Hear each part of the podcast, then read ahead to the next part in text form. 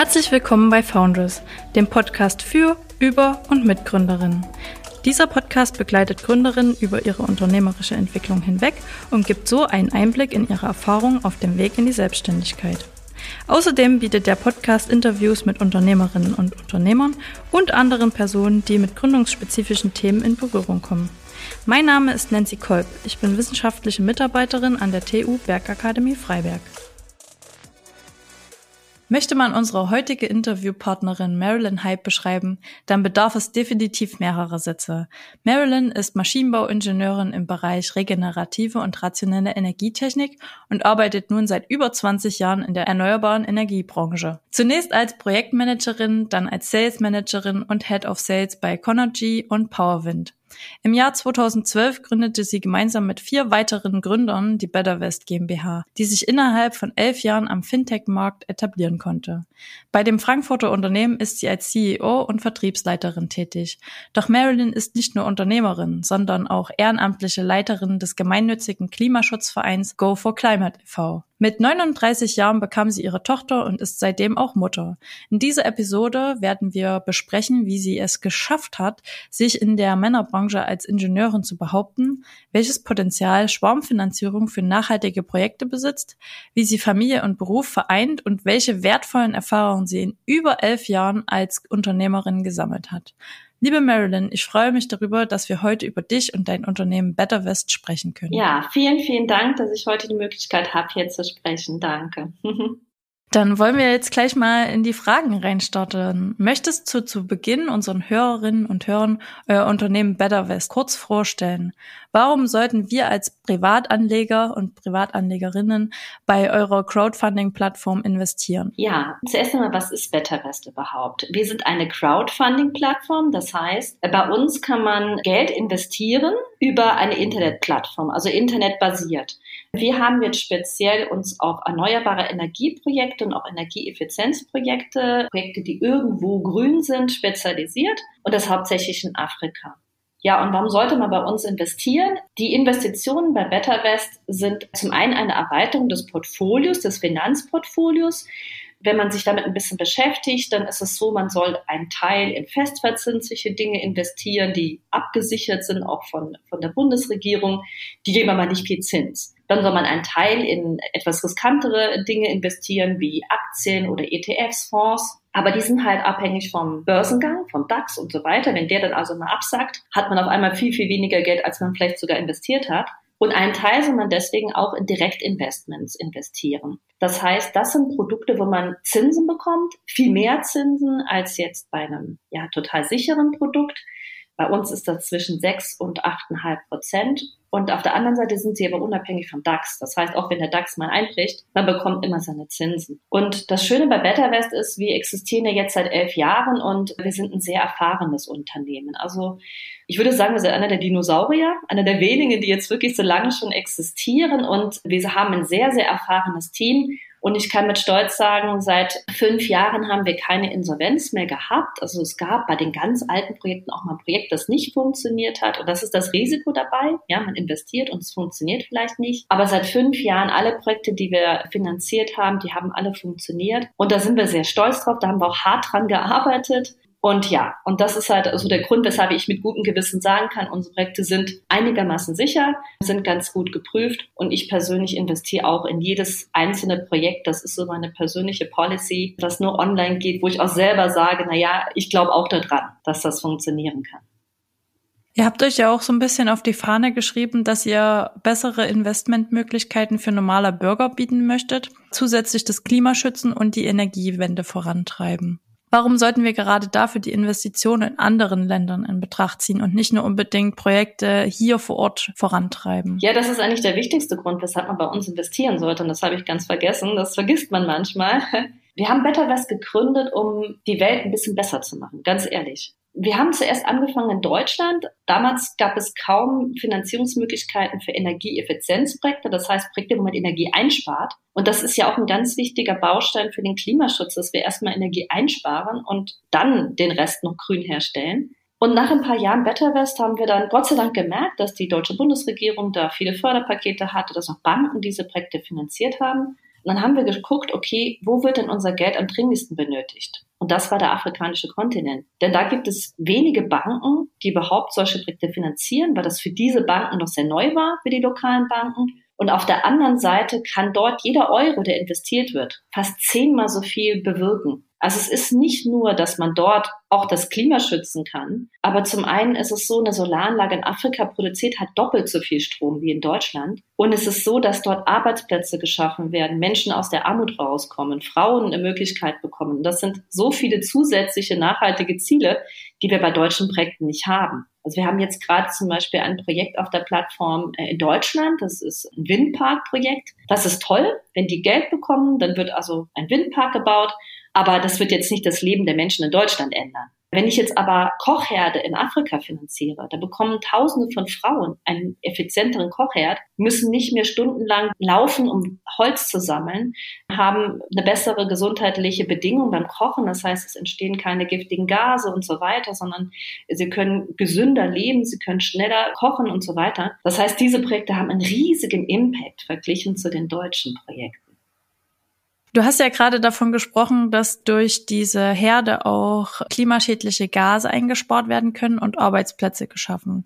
Zusätzlich ist ja auch ein Faktor dabei, dass äh, soziale Ungerechtigkeiten vermindert werden kann. Warum ist gerade diese Hilfe zur Selbsthilfe in dem Zusammenhang so wichtig? Und warum reicht es zum Beispiel nicht, einfach nur unsere abgetragene Kleidung nach Afrika zu spenden? Also man muss es immer so auch aus dem eigenen Blickwinkel sehen. Jeder Mensch möchte selbst was in seinem Leben bewirken und möchte erfolgreich sein, möchte für sich selbst sorgen. Natürlich ist es auch gut, gerade in Krisensituationen Geld zu spenden und, und Kleider zu spenden und so weiter. Aber diese Menschen wollen ja ihre Wirtschaft aufbauen. Kleinst- und Mittelunternehmen sind genau wie bei uns in Deutschland die treibende Kraft für diese Länder. Und es gibt so viele tolle Unternehmer auch in diesen Ländern, die wirklich so viel Herzblut haben und ihr Land verändern wollen. Und nur wenn die Menschen wirtschaftlich stark sind, gebildet sind und so weiter, können sie auch soziale Ungerechtigkeiten in ihren eigenen Ländern bekämpfen. Es ist ja immer noch so, dass in manchen von diesen Ländern auch ähm, Korruption besteht, Ungerechtigkeiten und so weiter. Aber nur wenn die Menschen selber von innen her stark werden, weil sie selbst auch was aufgebaut haben und halt eben auch die wirtschaftliche Stärke bekommen, die bekommen sie nicht, nicht durch ein paar Spenden, sondern die bekommen sie, wenn sie selber Unternehmen aufbauen konnten, die wirtschaftlich was bewirken. Und erneuerbare Energie, also Energie wird überall gebraucht und überall sollten wir auch die Energie so effizient wie möglich herstellen. Das heißt, diese Länder können auch besser wachsen, wenn sie grüne und kostengünstige Energie selbst produzieren können. Ja, es, es gibt ja auch so Bestrebungen. Also wir sehen uns vielleicht in einer Position, wo wir eine überlegende Wirtschaft haben und auch in besseren Verhältnissen leben dass jetzt zum Beispiel diese Kulturen danach streben, auch diesen Lebensstandard zu haben, bedeutet ja auch, dass ihre Energieverbräuche auch steigen werden. Von daher ist es ja eine sehr, sehr positive Entwicklung auch zu sagen, okay, gerade da packen wir es gleich von vornherein richtig an und unterstützen damit erneuerbaren Energien statt klimaschädliche Energieformen dort zu etablieren. Ja, es hat zwei Punkte, also zwei Vorteile, wenn wir diese Firmen unterstützen, diese Kleinstunternehmen. Zum einen ist es so, wie du halt sagst, wir haben jetzt die Chance, die zu unterstützen, dass die es gleich richtig machen und nicht falsch. Wenn die erstmal so viele Kohlekraftwerke gebaut haben wie wir oder die Chinesen, dann ist der Weg zurück viel, viel schwieriger. Zum anderen ist es aber auch so, dass bei denen einfach viel mehr die Sonne scheint. Das heißt, bei denen ist es oft viel wirtschaftlicher, Solarenergie oder auch Wasserenergie, wenn die jetzt, was weiß ich, an einem Fluss sind und so weiter zu nutzen. Das macht total wirtschaftlich Sinn. Das Einzige, was denen fehlt, sind die Finanzierungsmöglichkeiten. Einfach nur zum einen, weil die Banken das noch nicht so kennen, die lokalen Banken, und deswegen nicht gerne Kredite geben. Aber zum anderen sind die Kredite auch dort sehr, sehr teuer. Das heißt, wir haben in so Ländern wie Kenia lokale Zinsen von 16 Prozent, in Uganda ist es sogar 18 Prozent. Was die bezahlen, wenn die auf die Bank gehen, sogar 18 Prozent Zinsen bezahlen, wenn die einen Kredit aufnehmen. Also damit können die gar nicht arbeiten. Das ist so teuer, dass es wirtschaftlich gar keinen Sinn macht.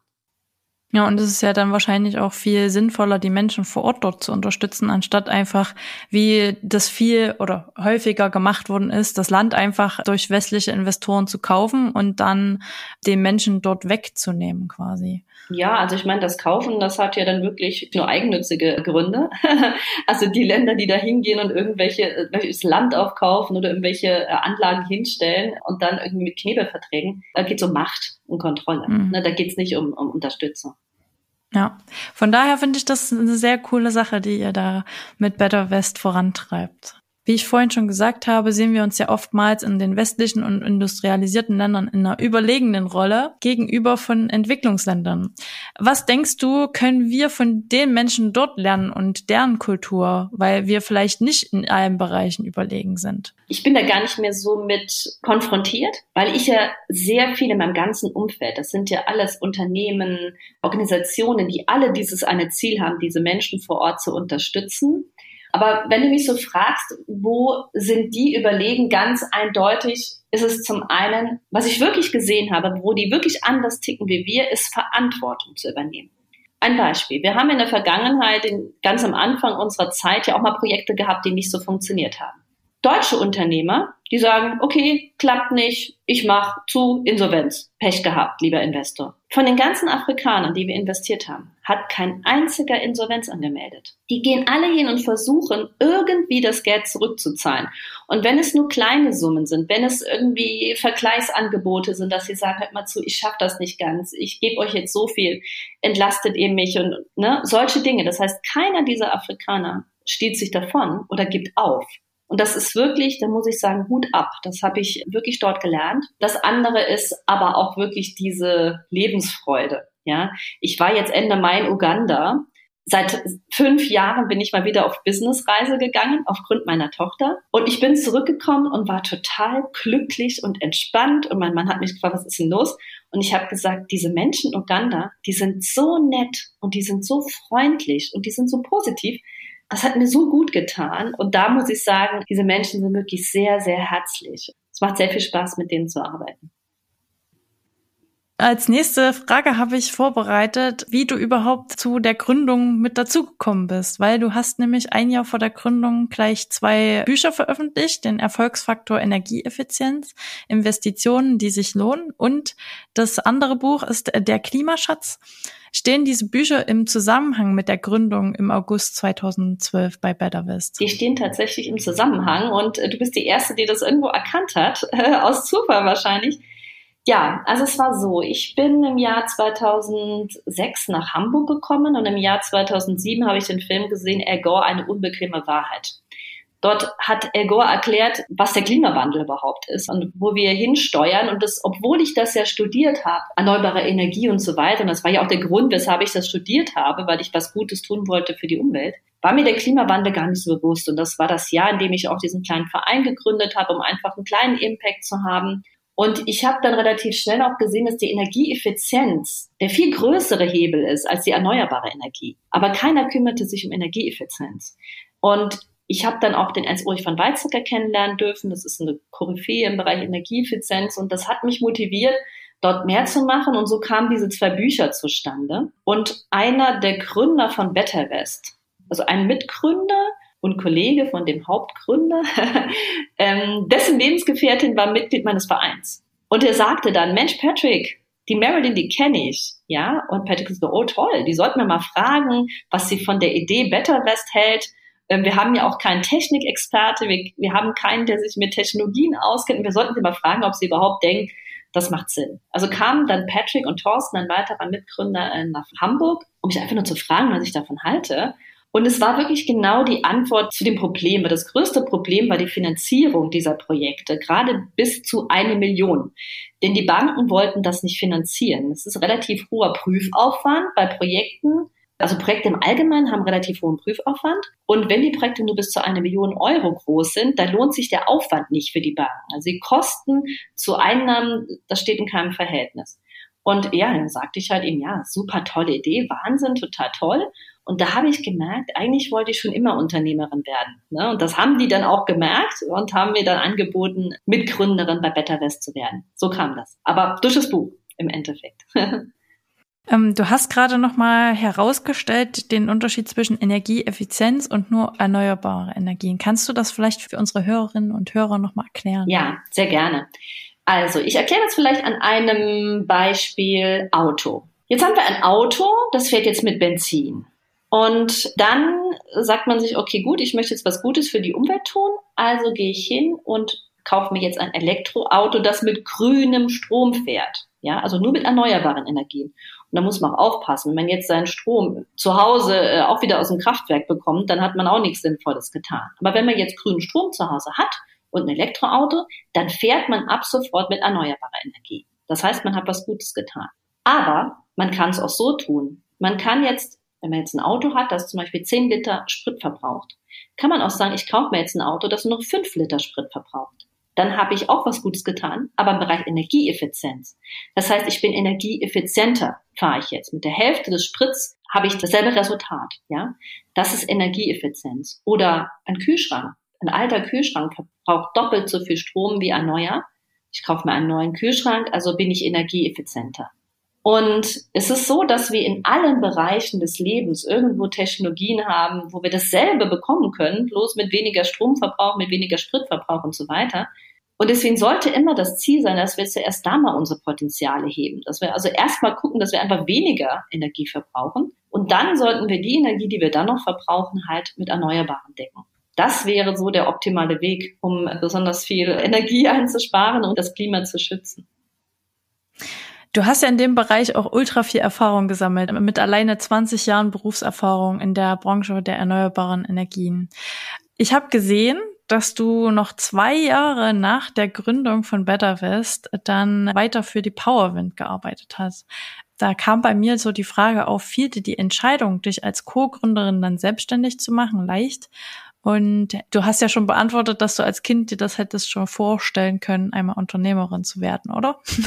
Ja, also als Kind tatsächlich jetzt noch nicht so, weil ich komme aus einer typischen Angestelltenfamilie, Arbeiterfamilie und da war das mir gar nicht so, also es war halt jetzt nicht in meiner Erziehung drin. In der Erziehung war drinnen, du lernst einen Beruf oder du studierst und dann gehst du arbeiten. Ja, ich hätte mir gewünscht, ich hätte eine Unternehmerfamilie gehabt, aber es war in mir schon immer drinnen, wenn ich jetzt zurückgehe, weil ich war schon immer jemand, der Projekte begonnen hat, man, was ist ich, in der Grundschule oder so, da haben wir irgendwelche Clubs gegründet und ich war meistens so diejenige, die die Ideen hatte und die Gründerin war. Aber um jetzt nochmal zu deiner Frage zurückzukommen, ob es mir schwer gefallen ist, ist es mir gar nicht schwer gefallen. Es hatte mehr finanzielle Gründe. Wenn man ein Unternehmen gründet, dann hat man in den ersten ein, zwei Jahren keine Einnahmen. Ja, wir haben Betterverse gegründet im Oktober 2012 und haben erstmal ein Jahr in der Garage an diesem Projekt gearbeitet, bevor wir dann im November 2013 einen Business Angel gefunden hat, der uns Geld gegeben hat, um dann Gehälter zu bezahlen. Das heißt, wir mussten erstmal gucken, dass wir irgendwo noch Geld verdienen, um unseren Lebensunterhalt zu bestreiten. Und das war der Grund, weshalb ich das dann noch gemacht habe. Aber ich habe schon gewusst, ich freue mich auf den Moment, wenn Betterverse genug Geld abwirft, dass ich davon leben kann. Seitdem habt ihr ja schon viele tolle Projekte finanziert und du hast schon ein bisschen was angeschnitten. Kannst du uns von einem erfolgreichen Projektfunding erzählen, auf das du ganz besonders stolz bist? Ja, es ist immer die Frage, was macht einen stolz? Ne? Natürlich bin ich stolz, wenn wir ein Projekt online bringen, das wird super schnell gefundet, weil es genau das ist, was die Crowd wollte. Haben wir zum Beispiel ein Projekt von der BayWa, das ist ein deutscher Windpark entwickelt, den haben wir 200.000 in 18 Stunden gefundet. Da bin ich natürlich ganz stolz gewesen und ganz happy. Aber ich meine, die Intention für uns Better West zu gründen war, die Welt ein Stückchen besser zu machen. Und deswegen bin ich auf ein Projekt besonders stolz, abgesehen natürlich immer wieder von den Projekten, die dann den Menschen vor Ort helfen, wie zum Beispiel diese Kochherdprojekte, ähm, wo dann Frauen, die wirklich ein schweres Leben haben, das Leben erleichtert wird. Aber ein Projekt sticht so ein bisschen heraus. Wir haben im, in den Jahren 2017 und 18 ein Unternehmen in Namibia finanziert, das Solar Home Systeme verkauft an die lokale ärmere Bevölkerung. Solar Home Systeme, das sind kleine Solarmodule mit kleinen Batterien, noch eine Beleuchtung dazu.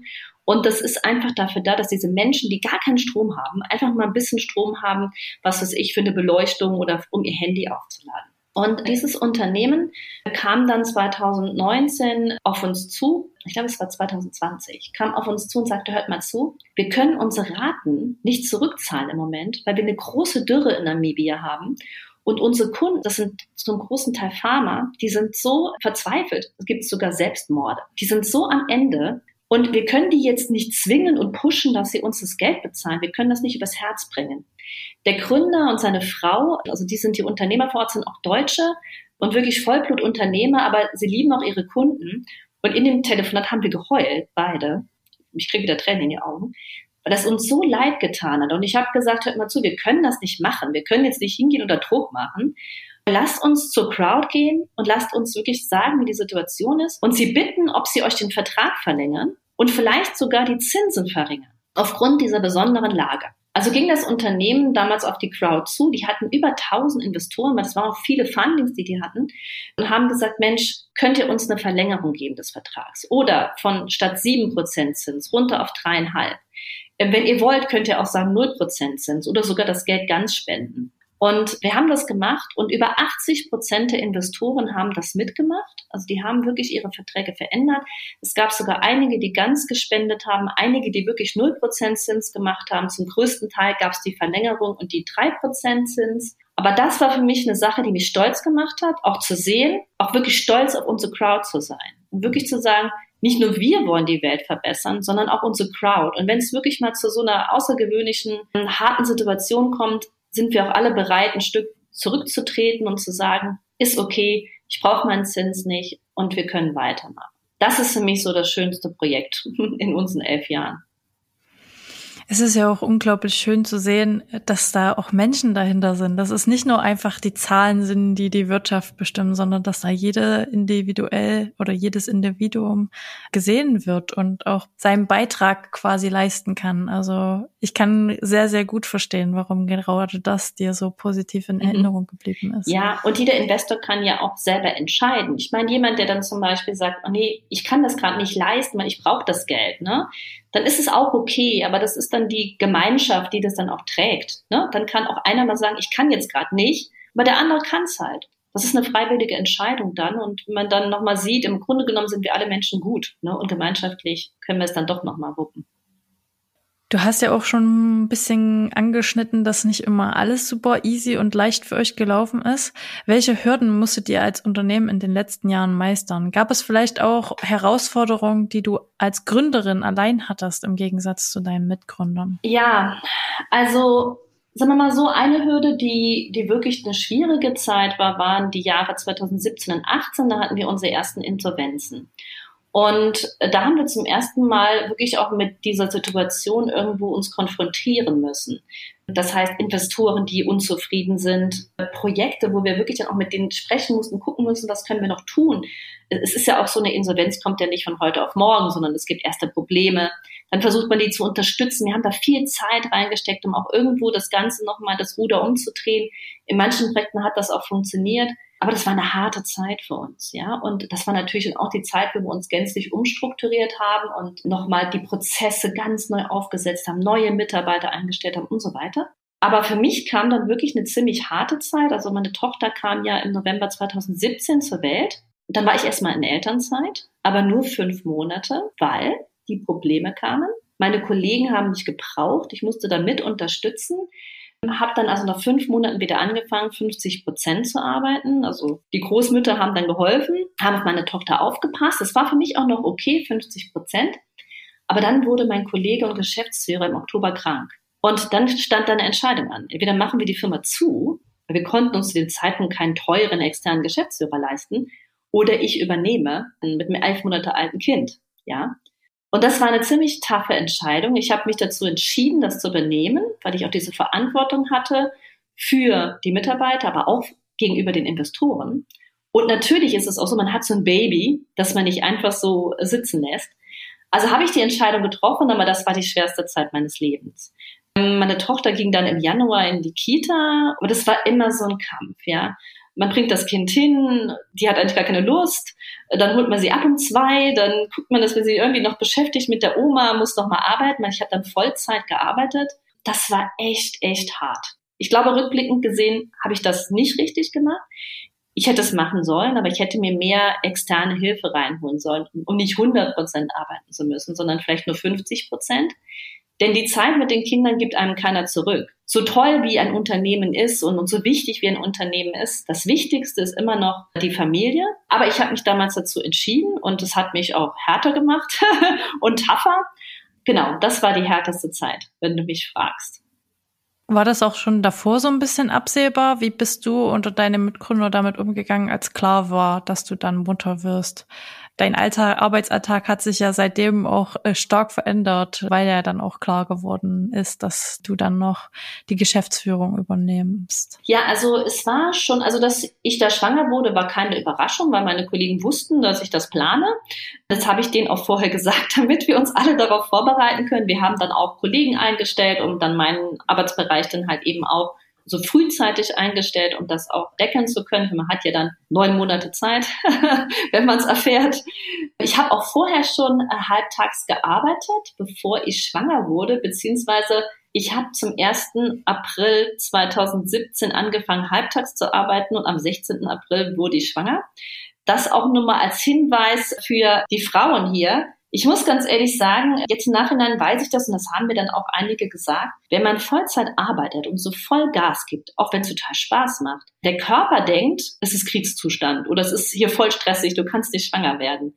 Und ich habe mich damit beschäftigt und habe dann gesagt, okay, gut, dann probieren wir das mal. Dann arbeite ich mal 50 Prozent und zwei Wochen später bin ich schwanger geworden. Also jetzt an die Gründerdamen hier, die vielleicht auch Familienplanung haben, mal runterschalten mit der Arbeitszeit, kann helfen. Deswegen, es war dann schon klar, dass ich reduzieren will. Das heißt, wir hatten schon die Firma darauf vorbereitet. Natürlich, dass ich dann wieder im Oktober äh, Vollzeit übernehmen muss, das war natürlich nicht geplant. Deswegen war das dann auch schwieriger.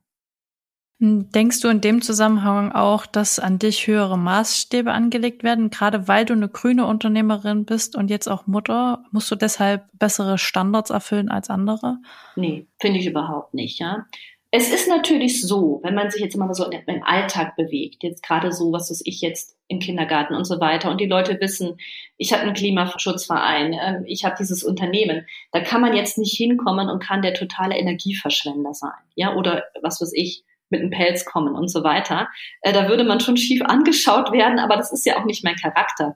Ich bin ja intrinsisch so. Also ich bin jemand, der versucht, energiesparsam zu leben oder mit erneuerbaren Energien. Das ist ja auch mein Ich. Sonst hätte ich auch Better West nicht gegründet und mir nicht so viel Stress angetan, dass dieses Unternehmen dann irgendwann mal entsteht. Und deswegen fällt es mir auch nicht schwer, den Maßstäben zu entsprechen. Was ja auch immer so ein klassisches Klischee ist, dass man sich als Frau in einer männerdominierten Branche durchsetzen muss. Du hast ja da in dem Bereich auch sehr viele Erfahrungen, weil du ja mit Beginn deines Maschinenbaustudiums dich ja immer in Bereichen aufgehalten hast, in denen nur wenige Frauen anzutreffen sind. Hast du das Gefühl, dass du dich da in dieser männerdominierten Branche mehr durchsetzen musst? Und hast du vielleicht Tipps für unsere Hörerinnen, die in dem Bereich relevant sein können? Wenn man diese Frage zum ersten Mal, oder wenn man sie hört, dann denkt man erstmal, nee, ist doch alles gar kein Problem. Aber wenn ich so wirklich so an die Anfangszeiten zurückdenke, dann war das schon am Anfang hart, ja. Man gewöhnt sich aber dran und findet die Wege, damit umzugehen. Ein Beispiel. Das war genau die Anfangszeit. Ich habe mein Studium begonnen und die Hochschule, an der ich studiert habe, die hatte nur 1,7 Prozent Frauenanteil. Und ich kam dann an diese Hochschule und wusste das gar nicht, hatte das gar nicht so auf dem Schirm und kam dann in die Mensa rein. Es war ganz laut, in die Mensa rein und zuerst Totenstille. Und alle gucken mich an, so eine Frau, ja. Ich habe mich da echt unwohl gefühlt. Und dann habe ich auch gemerkt in den Vorlesungen, zum einen die Professoren haben nicht, haben sich nicht für voll genommen. Sie dachten, eine Frau, die sieht dann aus wie eine Frau, die kann wohl nichts. Das heißt, ich musste mich da wahnsinnig beweisen und auch die Männer haben dann auch gerne mal so, ich war eine Minderheit, ne, dann gab es dann auch so ein paar Männer, die wollten auffallen und haben das dadurch getan, indem sie mich versucht haben zu ärgern und so weiter. Aber man lernt dann seinen Weg und mein bester Weg war halt eben gerade zu beweisen, dass ich gut bin. Also ich bin dann total ehrgeizig geworden und habe nur noch versucht, nur noch Einsen zu schreiben, was dann auch funktioniert hat. Und dann waren die Professoren auch relativ schnell dann ruhig. Ja, also als sie dann gemerkt haben nach ein paar Klausuren, dass, äh, oh, die ist ja ganz gut und die ist ja auch voll motiviert, dann haben sie dann auch, dann war gerade das Gegenteil, ne? Und ja, und mit diesen Jungs, da muss man halt eben dann irgendwann dann auch genauso tough werden und muss dann genauso zurückschießen. Und dann war die Sachlage auch geklärt, ja. Man wächst da also rein. Bei den Kunden war es für mich eher ein Vorteil, weil meine Kundschaft ist ja hauptsächlich männlich und da hat man als Frau große Vorteile. Zum einen, ja, mögen die einen. Zum anderen ist es aber auch so, dass man als Frau, glaube ich, empathisch ist und auch ich habe das Gefühl, dass Männer untereinander auch so ein bisschen einen Kampf haben. Ne? Ähm, wenn jetzt ein männlicher Vertriebsmann irgendwo hingeht, dann ist da vielleicht auch noch so ein kleiner Hierarchiekampf. Wie nennt man das? So ein Hahnkampf, ja. Bei Frauen ist das ganz anders. Bei einer Frau sind die männlichen Kunden oft ganz entspannt und ganz natürlich. Und das ist dann für eine Frau oft leichter, muss ich sagen. Natürlich auch nur, wenn man kompetent ist. Also da wird dann auch gecheckt, ist die kompetent. Natürlich jetzt, ich meine, ich bin jetzt fast 45, ja, ich mache das jetzt ewig. Ich habe da jetzt wirklich gar keine Themen mehr. Aber das waren so die ersten Jahre. Dann sind wir jetzt auch schon bei unserer letzten Frage angekommen. Die Zeit ging echt rum wie im Flug. Ja, stimmt. Du hast ja gerade noch gesagt, dass du ja jetzt auch schon mit 45 unglaublich viel Erfahrung hast. Möchtest du noch eine wertvolle Erfahrung, die du in der Zeit gesammelt hast, mit unseren Hörerinnen und Hörern teilen? Ja, also ich richte meine Erfahrungswerte jetzt erstmal an die Frauen, die auch gründen wollen oder gerade dabei sind zu gründen und vielleicht auch schon mittendrin sind. Wir Frauen haben wahnsinnige Stärken. Wir sind empathisch. Wir können super gut mit Menschen umgehen und wir haben eigentlich alle Stärken, die es braucht, um ein Gründer zu sein. Ja, deshalb sind Frauen eigentlich prädestiniert als Gründerin, finde ich. Ja, zum anderen haben wir aber eine große Herausforderung, auch wirklich selbstbewusste Frauen wie ich. Wir leben in einer Welt immer noch, in der die Erwartungshaltung besteht, dass wir diejenigen sind, die sich kümmern müssen um die Kinder und um den Haushalt und so weiter. Also ich bin jetzt Geschäftsführerin und trotzdem ist es immer noch so, wenn mein Kind krank ist, dann ist erstmal so die Erwartungshaltung von zumindestens dem Chef meines Manns, die Frau macht den Kinderkrankenschein. Ihr Frauen da draußen, wie ihr das macht, macht das. Macht das um Gottes Willen. Gründet eine Firma. Gründet sie aber nicht allein. Sucht euch Mitgründer. Denn zusammen kann man auch mal schwach sein. Ne? Wenn dann mal einer krank ist und so weiter, gibt's noch einen anderen. Aber nehmt eure Männer in die Pflicht. Die Männer müssen mindestens 50 Prozent von dem übernehmen, was da zu Hause anfällt. Und schreibt euch die Stunden auf. Weil man denkt dann immer so, ah ja gut, der macht 50 Prozent. Aber schreibt euch die Stunden auf. Wenn ich mal gucke, wie viele Stunden ich verbringe, morgens mein Kind fertig machen für den Kindergarten, abholen, Essen fertig machen, äh, das sind schnell mal vier, fünf Stunden am Tag. Ja, und was macht dann mein Mann? Ne? So, der kommt dann nach Hause, macht mal den Müll. Also seid da streng mit eurem Mann. Ja, das wird erstmal ein bisschen Streit geben, aber dann ist es auch gut, denn sonst werdet ihr euch zerreißen. Ne, ihr werdet auf zwei Hochzeiten tanzen müssen, die Hochzeit mit der Familie und die Hochzeit mit der Firma. Und das ist kaum zu schaffen. Ne? Der Mann muss da unterstützen, sonst wird es echt schwer. Vielen, vielen Dank, liebe Marilyn, dass ich heute mit dir über dein oder euer Unternehmen Better West sprechen konnte und du uns auch so viele Einblicke in dein Leben als Unternehmerin gegeben hast. Ja, sehr gerne. Ich hoffe, dass die Hörer was mitnehmen können. Was ich natürlich aber auch noch sagen wollte und nicht vergessen wollte, ist, ich würde mich sehr freuen, wenn auch hier Hörerinnen sind, die ihr Geld investieren wollen und zwar sinnvoll investieren wollen. Und das ist nämlich auch so ein Punkt, der mir aufgefallen ist. Viele Frauen beschäftigen sich nicht mit dem Thema Finanzen.